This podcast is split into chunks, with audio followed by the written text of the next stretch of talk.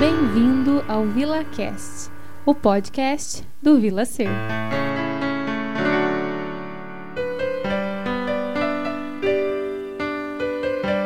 Ah, que alegria! Estamos de volta com o nosso VilaCast. E hoje estamos aqui, eu e minha querida Ana Paula de Freitas, também do nosso Vila Ser, psicopedagoga. Eu nem vou falar nada da Ana Paula. A Ana Paula já esteve aqui com a gente no episódio de podcast. Daqui a pouco ela vai poder se reapresentar para vocês. É, eu vou falar sobre o assunto que a gente vai conversar hoje, que é sobre os vínculos cultivados durante o período da pandemia e fazer a relação com a logoterapia e as vias de realização dos sentidos propostos, propostas por Viktor Frankl. É, a Ana Paula, ela estuda logoterapia.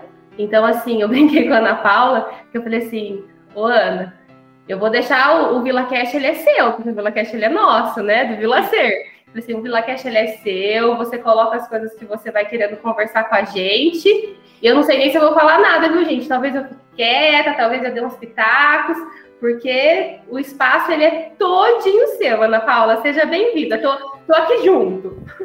Ah, obrigada, Dani. Esse espaço realmente é um pouco meu. Me sinto assim, desde que estou na comunidade do Vila C, nessa família que você construiu aí. Uma delícia. Obrigada mesmo, Dani, por todas essas oportunidades de crescimento e desenvolvimento. Ah, eu, como a Dani falou, nesse momento estou psicopedagoga, sou professora de formação, que acho que é a grande área de paixão na minha vida e tive a possibilidade de conhecer a teoria de Viktor Frankl, estando diretora do Colégio Polis em Ourinhos. Fui fazer um curso de liderança e uma psicóloga de São Paulo, a doutora Heloísa, apresentou esse homem e, é, tudo que esse homem era para ela e como ele via o mundo. Ele já havia falecido, ele faleceu no final da década de 90, então ainda no século 20, ele não viveu conosco o século 21, mas ele viveu uma situação que a sociologia chama de uma situação disruptiva, que é o que nós também estamos vivendo. Então, ele viveu a, a Segunda Guerra Mundial, ele ficou é, interno em um dos campos de concentração. Ele ficou durante três anos da vida dele no campo de concentração.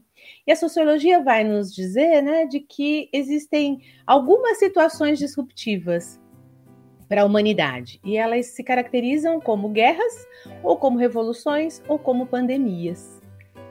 Nós estamos vivendo uma pandemia, uma situação disruptiva como o Viktor Frankl viveu lá no início do século XX, nas décadas de 30, 40.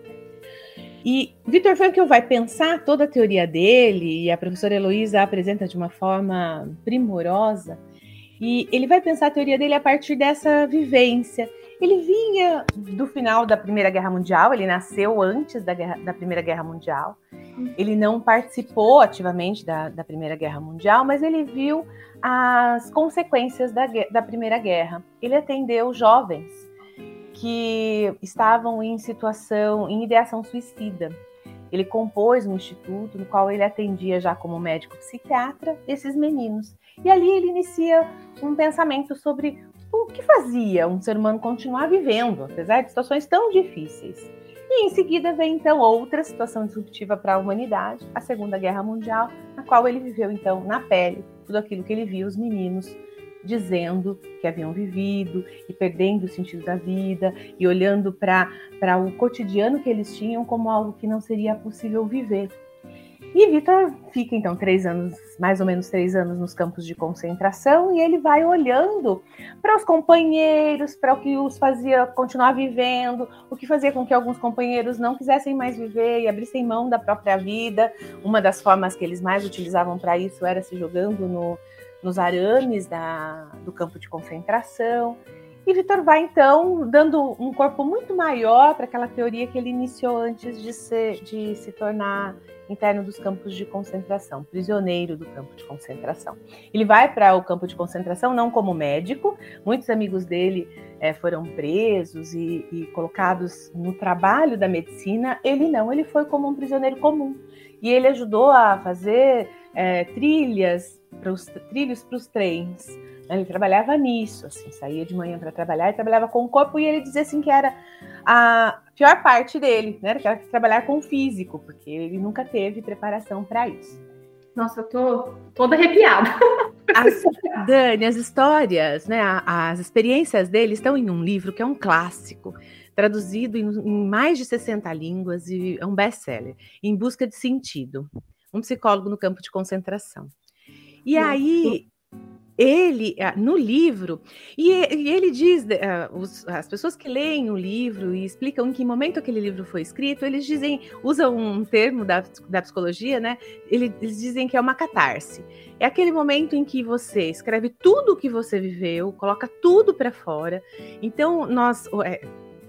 Quando lemos mais de uma vez, vamos percebendo que não existe uma, uma linha do tempo no livro. Às vezes ele vai para o final, às vezes ele volta.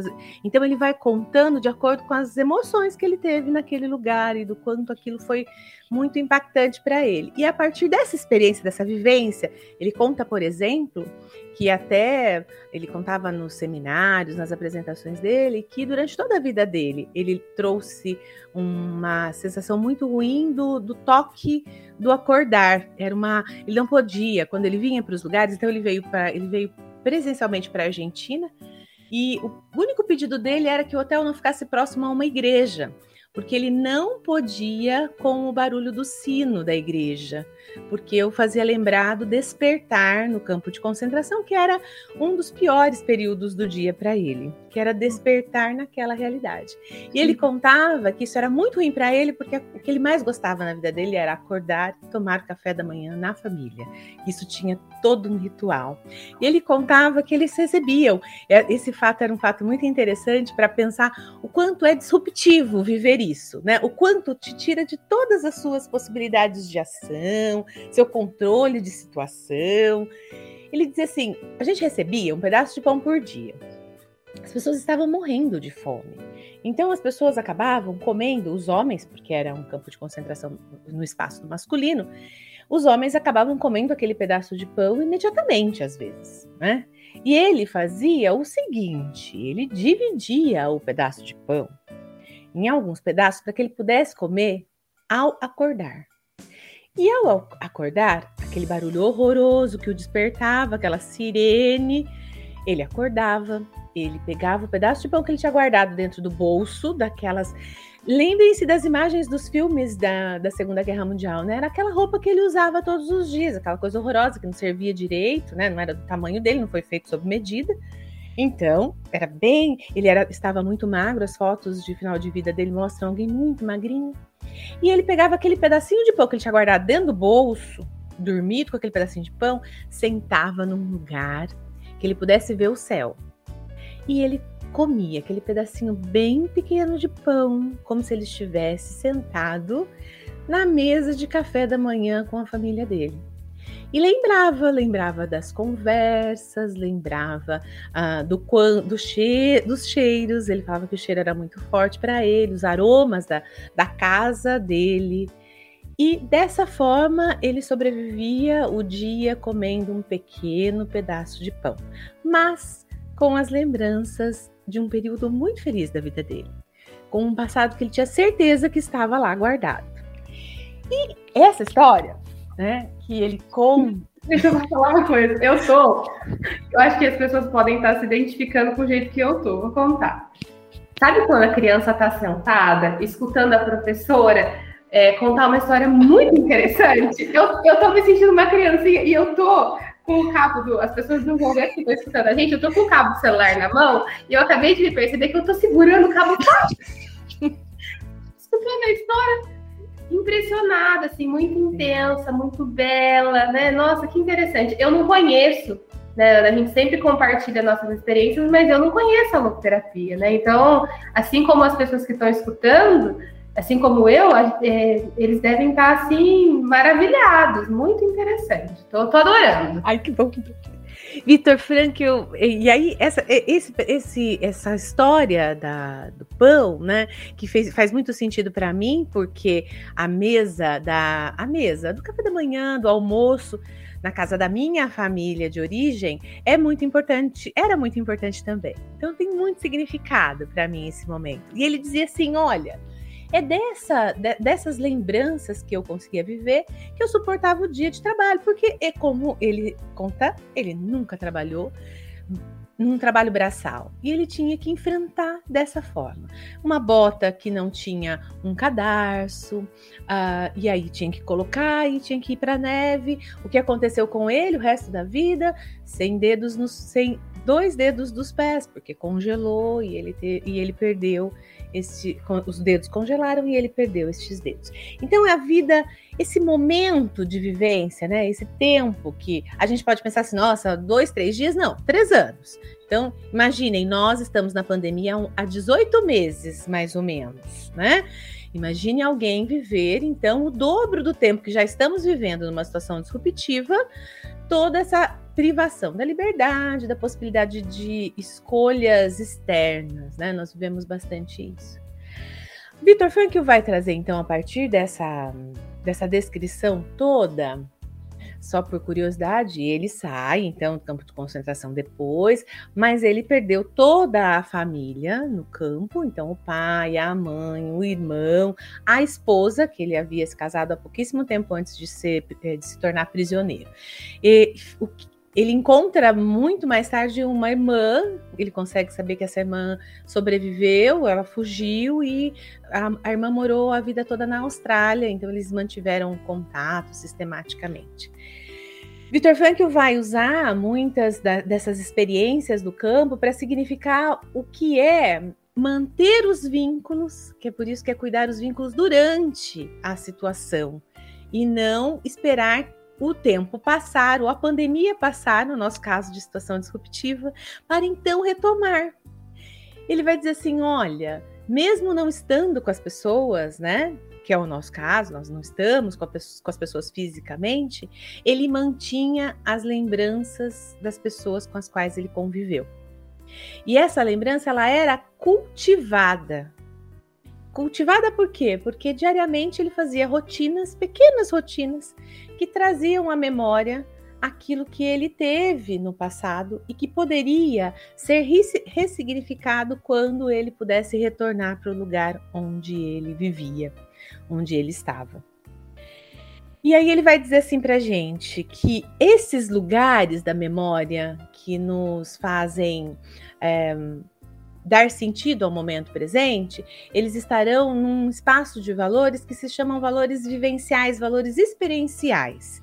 Então, dessa forma, ele vai dar a primeira possibilidade de via de realização de sentido, ou seja, de continuar tendo vontade para viver. Né? A gente precisa ter vontades, propósitos na vida. E aí ele vai dizer assim: olha, a primeira via de realização de sentido que faz com que a gente mantenha o cultivo das nossas amizades, dos nossos amores, são os valores vivenciais, os valores experienciais. Então, estar aqui com você, mesmo que não seja presencial, me é um valor experiencial. Estou vivendo isso, né, Dani? Com tudo, com as cores, com os aromas, com o sol batendo na janela, com as possibilidades de contar algumas histórias e essas histórias fazerem sentido para algumas das pessoas que vão nos ouvir. Então, isso é uma experiência que nunca mais vai sair da minha memória. Fará parte da minha história. E aí, Vitor Franco vai trazer então esse espaço que é o espaço do passado, né? Vamos pensar numa ampulheta. Vocês conseguem, conseguem imaginar aí, quem está me ouvindo? Pensem numa ampulheta. Uma ampulheta em pé, areia lá, que a areia, seria o futuro, né? Na parte de cima, e ela vai passando pelo presente e vai sendo depositada num espaço que Victor Frankl vai chamar de espaço do passado. Só que é um espaço do passado que não é um passado só para ser lamentado, é um passado de realizações positivas ou negativas, bom, a gente consegue ver depois, né? A gente consegue significar essas realizações posteriormente. Mas são as nossas realizações, tudo aquilo que a gente foi compondo ao longo da nossa vida. Então, Victor Frankl diz que numa situação disruptiva, uma das coisas que mais nos ajudam é olhar para o nosso passado como um espaço de realização, um espaço onde as coisas aconteceram. E as coisas foram boas ou ruins, mas são a minha história, fazem é. parte da minha realização. O que nos constitui. É de onde a gente veio. A gente, a gente só é quem a gente é porque a gente viveu o que a gente viveu, sendo bom, sendo ruim, foi isso que nos constituiu. Isso mesmo, Dani. E aí, numa situação disruptiva, o que aparece muito é a morte né? A, a, nós perdemos com certeza pessoas queridas durante a pandemia. Se não perdemos muito próximas, perdemos é, no ciclo de amizade, né? No nosso círculo de amizades, ou pessoas que admirávamos. E aí a morte, nas situações disruptivas, elas ficam muito fortes, né? Nas grandes revoluções, quantas pessoas morrem, nas grandes guerras, quantas pessoas morrem. E na pandemia, nós podemos olhar para os números que a OMS mostram por conta da, de serem mortes mundiais. E aí ele vai fazer uma relação que é assim: quando é que a gente para de ter possibilidade de construir passado? Quando a gente morre. E aí o nosso desenho está todo completo tem uma história que ele gostava bastante para a gente compreender essa ideia que ele trabalha, que é a história da, de um mestre, né? O mestre ele ensinava a fazer esculturas para as crianças, e aí o mestre disse que ele queria muito fazer uma escultura cheia de detalhes, uma coisa bem interessante. E ele traz, consegue a pedra que ele quer esculpir, consegue a pedra. Ele busca a pedra e traz para o lugar onde as crianças estavam fazendo aula, num lugar aberto. E aí as crianças chega o tempo das crianças entrarem em férias e o escultor não consegue terminar a escultura. As crianças vão para as férias. Durante as férias, o escultor estava muito animado com a obra. Continua a obra, continua a obra, continua a obra. Quando as crianças voltam de férias, a obra já está pronta. Um lindo cavalo naquela pedra, do jeito que o mestre havia descrito, que ele sonhava, né? E aí, uma das crianças pergunta para o mestre assim: Nossa, mestre, como você sabia que esse cavalo estava dentro da pedra? É muito igual ao que você disse. Como você conseguiu enxergar? E aí, Vitor Frank usa essa história para dizer assim: que nós somos uma obra, sempre em construção. E quando é que essa obra termina? Essa obra, obra termina a hora que nós nos despedimos da nossa vida. Então a obra já está aí. Já existe a obra da Dani, já existe a obra da Ana Paula, e nós vamos construindo essa existência ao longo da nossa vida. E ao final ela fica completa, mas ela já está aí. Isso é muito bonito, porque isso vem muito ao encontro do que eu acredito, das coisas que eu, que eu vivo, que eu estudo, que eu vivencio, hum. das minhas experiências, que é que a gente tem um objetivo na nossa vida, de nos tornarmos quem nós somos. É, é, esse é o nosso objetivo. A gente não tem que se tornar é, ninguém, a gente não tem que ser igual a ninguém, a gente tem que descobrir quem a gente é. Isso é dificílimo. Não é uma coisa muito. E é, a, a, a, dificuldade que, que você disse, olha, isso é muito difícil descobrir quem somos e vivermos quem somos, né? Experimentarmos quem somos. Vitor Frankl vai trazer então essa questão dos valores. Ele vai dizer assim, olha, que o que me faz escolher isto ou aquilo, a poesia da Cecília Meirelles, que eu amo tanto, né? Ou isto ou aquilo, são os nossos. Não é maravilhoso? São os nossos valores são os valores que a gente vai escolhendo para a nossa vida. Esses valores. Então, o que tinha muito valor para Vitor Frank? O café da manhã.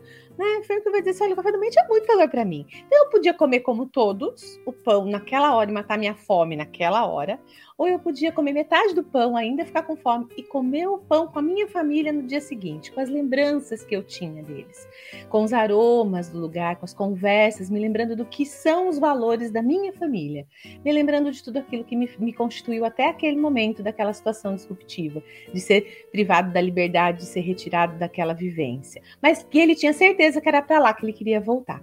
Eram para aqueles valores, não os valores que ele estava experimentando ali, né? Só os valores biológicos no sentido da fome, do sono, do cansaço. Não só aquilo ele queria viver. Ele queria voltar para tudo aquilo que era muito constituinte da sua história, da sua vida, do seu jeito de ser. Então, de novo, ele vai trabalhar com essa ideia do passado, porque fica muito forte quando nós estamos em situação disruptiva e muito próximos da morte. Que, quem somos nós? Que vamos deixar de herança para as pessoas? E isso está nessa casinha do passado, na parte de baixo da ampulheta. E aí ele vai dizer assim, né, Dani, pra gente ir, e ele trabalha então com esses valores experienciais que são da do cheiro, dos aromas, da vivência, da, do belo, da arte. Isso quando nós estamos em boas situações. Né? Assim, as, as experiências vivenciais experienciais, elas vão ser boas para nós, vão ser boas memórias quando estamos em situações de, de tranquilidade, porque como ele disse sobre o som da, da sirene, não era uma boa memória para ele, porque o, o levava para uma situação de sofrimento. Então, esses valores a gente precisa ir escolhendo a partir daquilo que nos é caro, nos é belo. Os valores de experiência são assim. Eles devem estar nessa casinha do belo, do agradável, do, das boas lembranças. Se a situação estiver boa, então a gente vai desfrutar e viver os valores da, experi da experiência, da vivência. Ele vai dizer que existem ainda outros dois valores que a gente precisa viver e experimentar é, que são valores importantes e que às vezes nós seres humanos não pensamos. E as situações disruptivas nos trazem a essa reflexão com uma certa. nos jogam, na verdade, nessa reflexão. O segundo valor que ele vai dizer é o valor da, da criação, o valor da criatividade, o valor do trabalho. Então ele diz assim: olha, se uma situação é boa, eu vou desfrutar. São os valores da vivência, da experiência. Ai, tá tão bom aqui, tô adorando, isso vai entrar para minha memória. Bom, essa situação não está muito boa, mas eu posso transformar a situação. Então, aquela pedra que não era exatamente o cavalo que o mestre queria, com o trabalho dele, ele transforma no cavalo. Cotidianamente nós fazemos isso. Então nós acreditamos que um livro possa ser escrito é o valor do trabalho. Ele ainda não foi escrito, não é uma situação muito boa. Eu quero escrever esse livro, vou e escrevo esse livro. Ah, uma criança ainda não aprendeu a ler e escrever, não é uma situação boa na, no século XXI. Crianças precisam aprender a ler e escrever. Então, eu, com o meu trabalho de professora, alfabetizadora, vou lá e vou ensinar essa criança a, a aprender a ler e a escrever. Ela terá um valor de vivência, aprendendo a ler e escrever comigo, e eu terei um valor de criação, que é fazê-la adentrar esse mundo, entender como é que isso acontece, e ela vai então poder ler e escrever, e eu deixei a minha marca, o meu trabalho no mundo. Transformei a vida daquela criança. Então, isso é quando a situação não está muito adequada. Agora, existe o terceiro, que são os valores do sofrimento, os valores de atitude. Quando a situação não é boa e a gente, com o nosso trabalho, não pode transformar. Com a nossa criatividade, não podemos transformar. Então, Victor Frankl se viu na Segunda Guerra Mundial dessa forma e é a forma como nós nos vimos também quando a epidemia iniciou e depois se transformou numa pandemia. Com as nossas ações, a gente não pode transformar a realidade, ela está aí. Então, o que, que nós precisamos? Nós precisamos ter o valor de atitude que ele chama, que é enfrentar o sofrimento aprendendo com ele. O que nós aprendemos com o sofrimento? O que é que nós aprendemos a valorizar? O que é que nós aprendemos a cuidar com todo esse sofrimento que vivemos até agora, nesses 18 meses? E quando nós respondemos a essa pergunta, o que nós aprendemos, o que nós aprendemos a valorizar, o que nós conseguimos construir nesse, nesses 18 meses, nós estamos vivendo o essencialmente humano, que é a aprendizagem. Apesar de a situação não ser boa e eu não poder transformá-la, a quem transforma então? A mim mesmo. Sou eu quem preciso, diante do sofrimento, me transformar. Muito bom. e que transformação passamos, não, Dani? Quantas transformações passamos nesse período de pandemia? Transformações nas relações, transformações no trabalho, transformações na vida pessoal. Sim. E, e o quanto que a gente pode, né, estamos aprendendo com isso, transformando. É, é claro, né, Ana, que se a gente pudesse escolher, a gente escolheria não passar por isso, óbvio. É claro, Dani. Mas é a realidade, a tal da realidade que você está dizendo que não tem como a gente mudar, é, é fato. A pandemia está aí. Então, diante disso, daí eu vou falar do, de um pouco da, do meu lugar, né, da psicanálise que o Bion, que é um uhum. grande de Freud, ele, fala, ele tem um texto que fala como transformar um mau negócio em um bom negócio. Porque diante de tudo isso que a pandemia nos impôs, o que é que eu posso fazer? A gente é, é, uma pena porque muita gente não, não saiu vivo dessa pandemia. Uhum. Mas nós que estamos vivos, o que, que a gente pode aprender e fazer com isso? Porque a nossa vida ela, ela pode mudar muito, pode mudar para melhor, é claro. A gente não, não escolheria passar por isso, mas passamos num, diante do fato, não tem o que fazer. Mas a gente pode aprender e se transformar. Acho que é, é um pouco você está trazendo, não é? É exatamente isso, Dani. E aí eu trago a frase completa do, do Frankl, né? Que a gente utiliza bastante na, na locoterapia. Essa ideia de que a, ele diz exatamente assim: se a situação for boa, desfrute-a. Se a situação não for boa e você puder transformá-la, trabalhe para a transformação. Se a situação não for boa e você não puder transformá-la, transforme a si mesmo. Então, há sempre coisas para fazer, há sempre coisas a serem feitas. Nós só precisamos pensar que são coisas a serem feitas em lugares diferentes. Mas nós sempre temos a escolha de realização. É essa ideia de construir as minhas escolhas do presente para poder ter realização para o futuro. Então, isso que o Bion traz, que você traz do, do teórico da psicanálise, é o que o Frankl vai dizer sobre existe sempre a possibilidade da transformação. É preciso que nós aguçemos nossa consciência, estejamos com os olhos abertos, com os ouvidos abertos, com os sentidos todos humanos abertos para compreender onde essa transformação é possível e utilizando quais das três vias de realização de sentido. Porque sempre realizaremos coisas.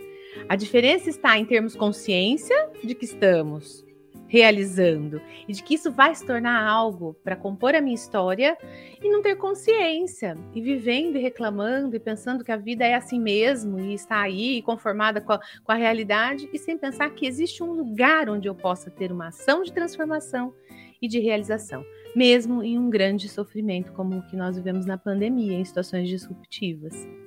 Então, as três vias de realização de sentido: valores de experiência, valores de criação, valores de, de atitude perante o sofrimento. Eu preciso estar atento aonde é que a minha realização, onde é que a vida está dizendo assim, Ana, realize ali, Ana Paula, realize lá. Ana Paula, é isso que está te pedindo agora para realizar. Então, preciso estar atenta o tempo todo ao que a vida me pede. É, eu fiquei pensando nisso, da gente poder reconhecer o que a vida está pedindo da gente. A gente poder reconhecer que lugar que a gente está. Exatamente, Dani. E essa é, reconhecer esse lugar vai então passar pelo presente. Se nós lembra da, da ampulheta, a realização está embaixo, onde a areia vai caindo, e as nossas escolhas, né? O que é, o que, que a vida está me pedindo, está no futuro.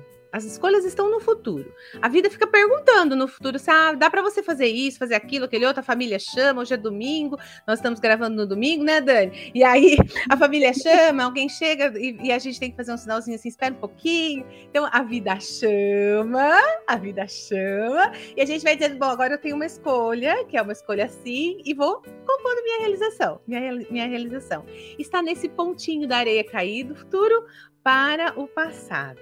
São as escolhas a partir dos valores que eu quero realizar naquele momento. Então, existem perguntas que não serão respondidas? Possibilidades que não, não serão construídas exatamente nesse momento? Sim. Então, vem aquela coisa que é dura para o ser humano, né, Dani? Preciso dizer não para uma coisa agora para dizer sim para outra. Que com, ou que... isto ou aquilo. Ou isto ou aquilo, Dani. Essa é a poesia do nosso dia. Ou isto ou aquilo. Ou isto ou aquilo. E o que, que vai me dizer se eu escolho isto ou aquilo? Para Frankl, são os valores que eu quero construir. São os valores que eu escolhi para realizar na minha vida.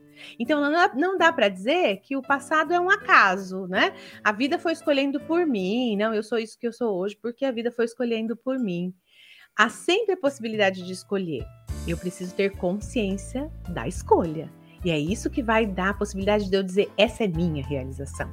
Eu realmente fiz, escolhi fazer e ficou dessa forma porque escolhi fazer. E aí, eu queria partir para o encerramento contando hum. uma historinha que eu acho que é bem interessante, né, para sistematizar um pouco essa questão enquanto coletivo. Uh, existe um, uma professora chamada Leira Ferreira e ela apresentou esse lugar para mim. É um porto na Índia, eu não sabia que existia. É um porto hum. onde os navios vão para serem depositados quando eles terminam a vida útil deles. Então, teoricamente, seria a morte do navio, né? Ele viveu a vida inteira lá, trabalhando, carregando coisas super importantes, fazendo com que muitas das coisas que estão no nosso armário cheguem até o nosso armário, porque a, a navio leva coisas de um lugar para o outro, que é uma coisa absurda, né? Sim. Então, enormes, aqueles cargueiros gigantescos. A gente usa muito o mar como possibilidade de transporte. E esses navios são depositados numa praia na Índia para serem então desmanchados e vendidos pedaço a pedaço. Ela disse, ela conta que é, é uma cena incrível, parece um formigueiro. O navio vem do alto mar, é jogado na areia, encalha, e aí os indianos, em situação de trabalho bem precário, né? Eles acabam correndo e rapidamente desmontando aquele navio de pedaço a pedaço, parece um formigueiro trabalhando. E aí ela vai dizer, usar isso como uma metáfora para nós, que nós fomos, como os navios no início da pandemia, dessa situação disruptiva vivida no século XXI, lançados nesse lançados nesta praia que no começo até nos imaginávamos, nos imaginávamos assim, nossa, vamos ser destruídos, né? Podemos morrer, podemos perder nosso trabalho. Vimos toda a possibilidade do desmanche e de não retornar. Mas nós estamos tendo a possibilidade de retornar nós, apesar de termos nos despedido de muitas pessoas, temos deixado para trás pessoas queridas, temos que é, repensar às vezes nosso trabalho, nossa forma de vida, temos que escolher dizer não para muitas coisas porque não, não nos era possível. Nós estamos tendo a oportunidade de voltar. E vamos voltar para onde e vamos voltar de que forma? Eu gostaria muito de encerrar nossa conversa com estas duas questões. Para onde nós vamos voltar? Quais são os vínculos que nós conseguimos manter vivos durante a pandemia a partir desses valores de realização, de experiências, o valor de enfrentamento do sofrimento, os valores de atitude? E de que forma voltaremos? Será que voltaremos melhores? O que aprendemos durante a pandemia? E ela diz, ela termina a fala, né, dizendo assim que ela espera que a gente consiga voltar mais humano para tudo, para o nosso mundo, para as nossas vivências e para as nossas experiências, para os nossos trabalhos, porque senão será muito triste. Será um navio desmanchado, voltando pedaço a pedaço e sendo vendido pedaço a pedaço. Então, que a gente cons consiga, de alguma forma, se tornar um navio inteiro, voltando diferente e voltando com muitas aprendizagens para o nosso dia a dia. Ai, Ana Paula, Ana Paula. Olha, eu vou falar aqui para vocês, pessoal que estão nos ouvindo, algo que eu falo muito para Ana Paula. Acho que praticamente em toda conversa que a gente tem. O quanto você é maravilhosa. E o quanto eu sou muito grata em te ter por perto. Em, em nós estarmos juntas nessa família Vila Ser você é tão rica, tão rica, tão rica. Eu fico tão animada quando eu tô com você, que eu fico assim, gente, a gente tem que fazer mais isso, Ana Paula. A gente tem que fazer mais Vilacast, a gente tem que fazer mais coisas juntas, porque assim, eu gosto muito de estar com você, você é maravilhosa. Eu gosto muito de estar com você, Dani. Você tem uma animação que me anima também. Eu amo, amo, amo. Muito. E olha, eu fiquei pensando, para a gente finalizar, eu fiquei pensando que eu amei você trazer essa, essa aproximação com o navio e com o mar, porque quando a gente começou o VilaCast, eu fiz uma, uma, uma aproximação com, com o conto do Mia Couto, que ele fala sobre o cais. E eu sempre falo, eu sempre retomo o VilaCast como uma viagem marítima. Então, presidente, essa história que você traz agora ao final, é, e eu fiquei pensando algumas coisas que eu amei, assim, que eu fiquei pensando esse mar é, como essa possibilidade de transporte que você falou, né? o mar como possibilidade de transporte. E eu fiquei pensando o como o VilaCast, e todas as coisas que a gente faz na vida, mas falando sobre o VilaCast, é esse mar, essa possibilidade de transporte de desenvolvimento, uhum. que é o com que a gente trabalha no Vilaceiro. Uhum. E que os convidados, as pessoas que vão chegando, eu, você, nós somos esses navios. Tá. As pessoas também são esses navios, né? O que, que a gente vai carregando nesse mar, né?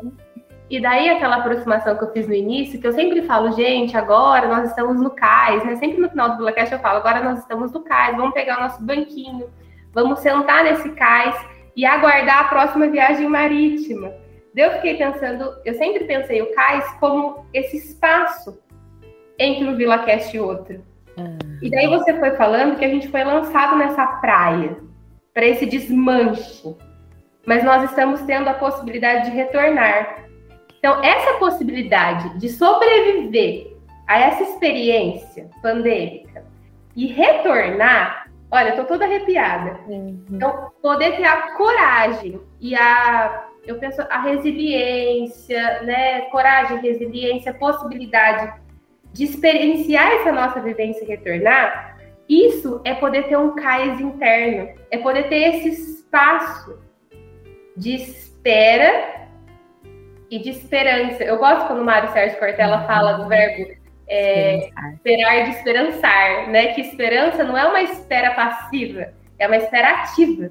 Acho que esse cais é esse lugar dentro da gente que suporta a dor, e que a gente pode fazer alguma coisa com isso, e quando a gente volta, hum, hum. para onde a gente volta?